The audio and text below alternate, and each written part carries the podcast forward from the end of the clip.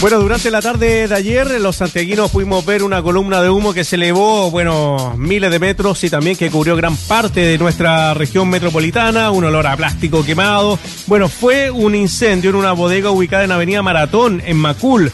El siniestro produjo explosiones y cortes de calles y también se encontró una persona fallecida en el lugar. Asimismo, se informó sobre lesionado debido a quemaduras por irradiación y caídas.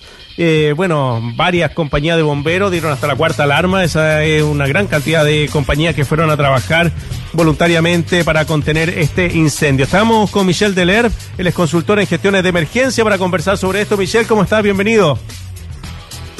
Hola Marcelo, Muchas gracias por la invitación, un gusto estar contigo nuevamente. Sí, encantado, Michelle, porque creo que es un tema relevante, sobre todo la preocupación y lo primero que me surgió a mí, que yo vivo cerca de, de ese lugar, es eh, cómo puede haber una empresa con productos químicos que produzca explosiones, que quema de plástico en la mitad de la ciudad. ¿Es algo legal que se hayan conformado empresas de ese tipo en el centro de, nuestra ciudad? Bueno, probablemente una de las cosas que nos ha pasado y que yo creo que no es primera vez que conversamos, que tiene que ver con la planificación territorial. Quiero ponerte un ejemplo que eh, esto te lo demuestra respecto de cómo la ciudad crece, mm. no con una industria, en este caso ni con una bodega, pero sino sí, con un aeródromo. Sí, pues, eh, esta es la misma discusión que uno tiene con el aeródromo de toda lava, ¿no? En definitiva, se instala ahí este, esta, este aeródromo o una fábrica, la ciudad crece, se van construyendo casas en el entorno. Por lo tanto, esto es parte, por una parte, del fenómeno natural del crecimiento de los asentamientos humanos, pero por otra parte nos refleja a nosotros el desafío que implica esto en materia de, por ejemplo, lo que es la planificación territorial. Porque básicamente debemos, con tanto una comunitaria debe ser capaz de convivir con una actividad económica que finalmente genera también empleo, probablemente empleo también para muchos residentes que son cercanos o pertenecen a esa comuna o a las comunas aledañas.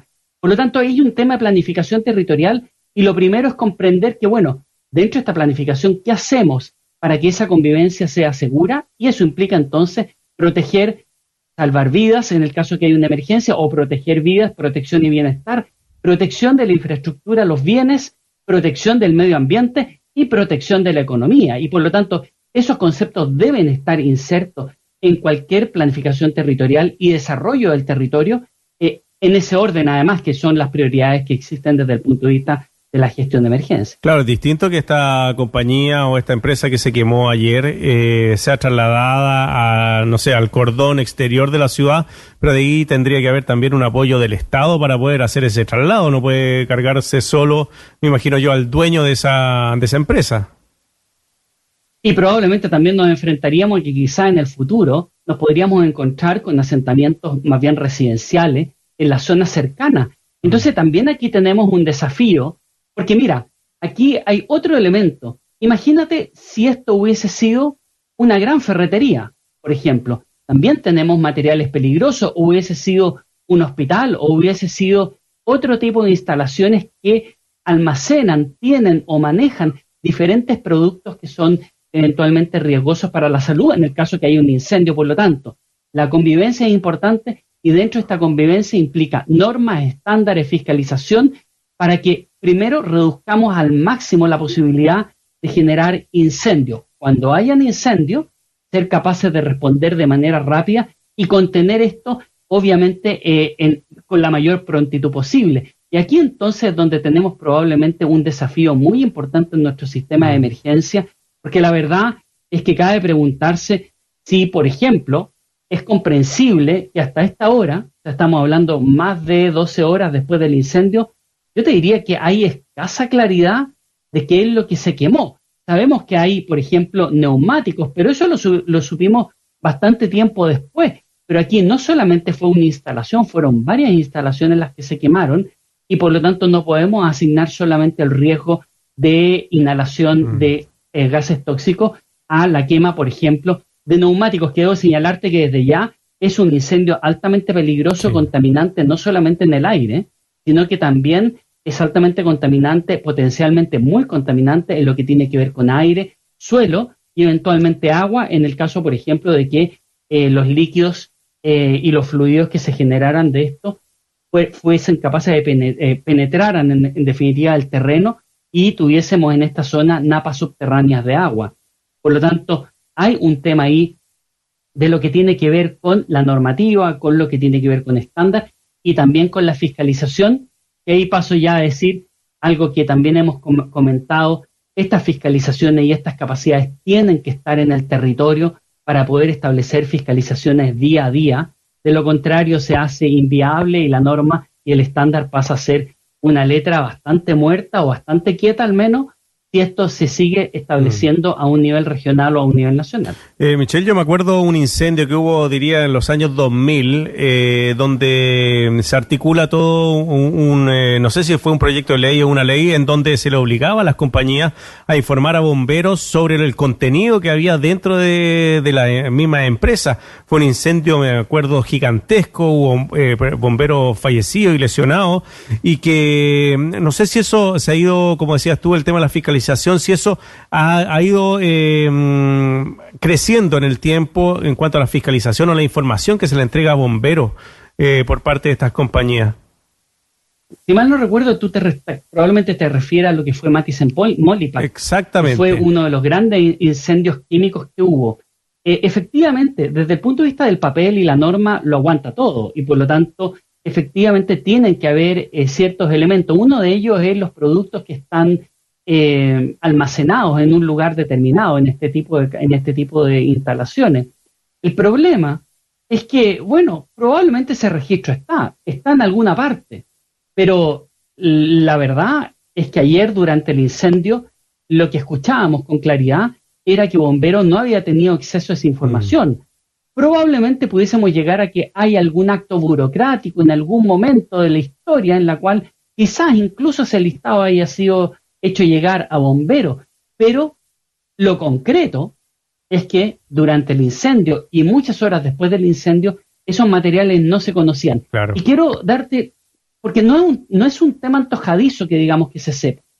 El tema de que se sepa genera al menos dos elementos concretos. Uno, cuando tú sabes qué productos se queman, puedes proyectar y saber básicamente cuáles son los peligros que pueden haber, por ejemplo, en materia de emanación de humo mm. o de gases tóxicos, porque el humo es una mezcla de gases tóxicos, ¿cierto? Asociado al peligro inmediato para la salud y la vida de las personas. Por lo tanto, ya eso te permite proyectar incluso algo que todavía es carente, que podría ser el análisis del aire, algo que, que todavía tenemos deficiencia porque no hay análisis del aire como primera respuesta. Pero en segundo lugar, te determina también la técnica que tú tienes que usar en el combate. Por ejemplo, en materia de incendios con almacenamiento de neumáticos, el agua y la espuma pueden en algunos casos ser contraproducentes, no solamente ser poco efectivos. De hecho, en general, la recomendación que se hace cuando hay depósitos de neumáticos es voltear los neumáticos con eh, maquinaria pesada y echarles encima cierto tierra por dos razones. Uno, para poder sofocar pero segundo porque además te facilita la limpieza, precisamente porque si es mucha agua, no, imaginémonos un neumático derretido básicamente, en términos simples. Vamos a ver un líquido negro oscuro, bueno, pero ese líquido negro oscuro tiene incluso metales pesados, por lo tanto la contaminación del suelo puede ser muy alta, la contaminación del aire también. Por lo tanto, la técnica de combate, sobre todo el combate inicial, también está dada por el conocer qué tipo de materiales se están quemando. Eh, y, eso, la verdad, debo señalarte que no tiene mucha relación con donde esté. Es cierto que está en una zona urbana, pero tuviste la nube. Yo vivo en Ñuñoa. Hasta, el día, hasta este momento uno siente olor. Y ese olor son materiales tóxicos. Tóxicos que pueden ser peligrosos de manera inmediata para la salud de la vida, pero también peligrosos en el corto, mediano y largo plazo. Por lo tanto, no hay que minimizar el hecho de que existan nubes de humo de estas características, porque básicamente son nubes tóxicas. Estamos conversando con Michel Delerve, él es consultor en gestión de emergencia sobre este gran incendio que tuvimos ayer en la región metropolitana y otros que hemos tenido durante mucho tiempo. Me llamó la atención una cosa, eh, la autoridad sanitaria en esto no tuvo ninguna alerta que podría haber eh, informado a toda la comunidad de la región metropolitana de prevenir ciertas cosas como cerrar las ventanas de la casa, eh, encerrarse, no quedarse en el patio, tratar de evitar esos lugares. Yo creo que ahí también deberíamos ir avanzando, que la autoridad sanitaria no solamente esté pendiente de COVID y de otras cosas, cosa que hace claramente, pero también estas alertas deberían estar, eh, como son alertas para los terremotos, debería haber alerta para los incendios forestales, alerta para los incendios químicos, para que la ciudadanía esté informada. Yo te encuentro toda la razón, porque la verdad hay un tema en emergencia que se llama el derecho a saber. Y eso implica, entre otras cosas, saber a qué riesgo, a qué amenaza me enfrento. Porque eso también me involucra como comunidad, me permite tomar acción. Por ejemplo, lo que tú señalas, ¿no? Una información adecuada, como por ejemplo decir, cierre las ventanas, obviamente la acción inmediata que yo voy a hacer es cerrar las ventanas, pero aquí hay otras informaciones. Por ejemplo, si usted tiene niños, niñas, adolescentes, personas con afecciones respiratorias, adultos mayores, enfermos crónicos, mujeres embarazadas, entre tal y cual cuadra o tal y tales comunas, trate, por ejemplo, de desplazarse hacia otro lugar eh, o a lo menos cierre, use tal mascarilla mm. en estos casos eh, plan de reacción, vamos a abrir los consultorios, por ejemplo, temporalmente por las próximas dos, tres horas, si usted se siente mal, vaya para allá. Bueno, eh, un, un, plan que sea integrado, que no sea todo ver llamas y ver bomberos tratando de apagar el fuego. Las emergencias son mucho más integrales que eso y requieren, entre otras cosas, el manejo de la información y el involucramiento comunitario. Eso es muy importante. Respecto a la autoridad sanitaria, debo señalarte que ahí tenemos un déficit importante en nuestro sistema de, emergencia. La verdad es que la autoridad sanitaria le hemos ido cargando todo. Primero, una autoridad regional, con poco personal, pocos recursos.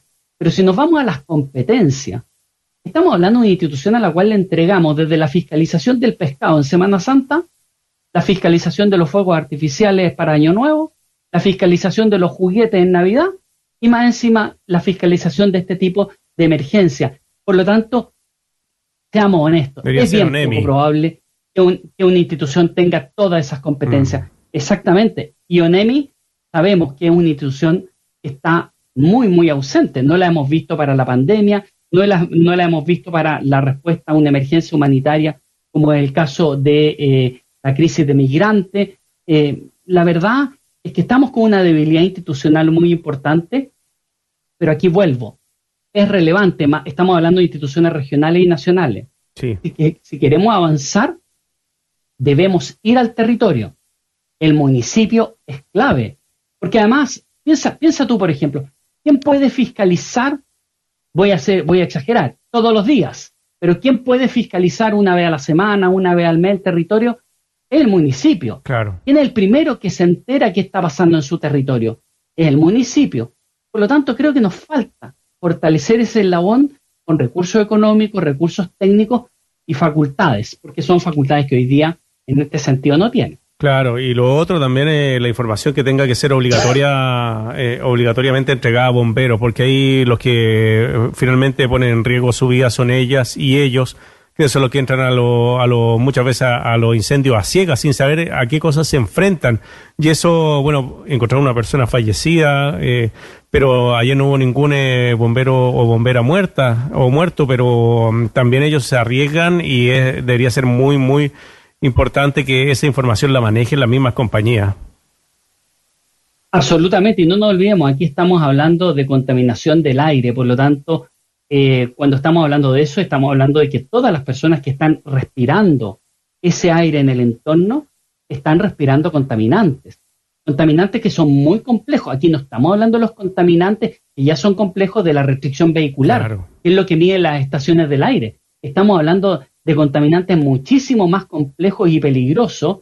Yo te puedo señalar que hoy día en la mañana yo he andado con picazón de ojos toda la mañana mm. y eso es una reacción propia de gases irritantes, propio en este caso de incendios de estas características. Pero cuando tú señalas los bomberos, ellos obviamente por razones de su trabajo se van a acercar más a la zona y por lo tanto el primer, la, primera importancia que tiene el conocer qué se está quemando es para proyectar el peligro y ese peligro va desde los bomberos hasta la comunidad. En este caso, por ejemplo... A las vecinas y vecinos, pues. Vecinas y vecinos. Por lo tanto, eventualmente esto implica información para evacuar personas, para la distancia y técnica que tienen que utilizar los bomberos para combatir un incendio y también el uso de equipos de respiración autónoma. Nosotros muchas veces vemos estos equipos de respiración autónoma utilizados por aquellos que están ya muy, muy cerca del incendio combatiendo el fuego. Pero si tú no sabes cuán tóxica es esta nube, tú podrías estar arriesgando entonces innecesariamente mm. La salud y la vida de bomberos que pueden estar un poquito más atrás, pero que básicamente están respirando un aire altamente contaminado. Claro. Michelle eh, Deler, consultor en gestión de emergencias, conversando con nosotros acá en Estación Central. Michelle, como siempre, muchas gracias por eh, su tiempo y que le vaya muy bien. Un gran abrazo, muchas gracias. Igual, cuídese.